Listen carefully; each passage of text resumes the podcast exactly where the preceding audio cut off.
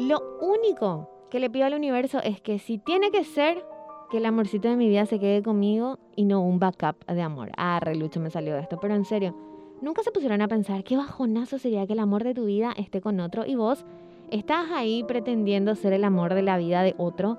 No se pusieron a pensar que esto no es que pasa en Televisa nomás, sino que pasa en la vida real también. En la vida real hay muchas personas que reprimieron, que intentaron olvidar nomás a sus amores y están haciendo lo que creen que está bien.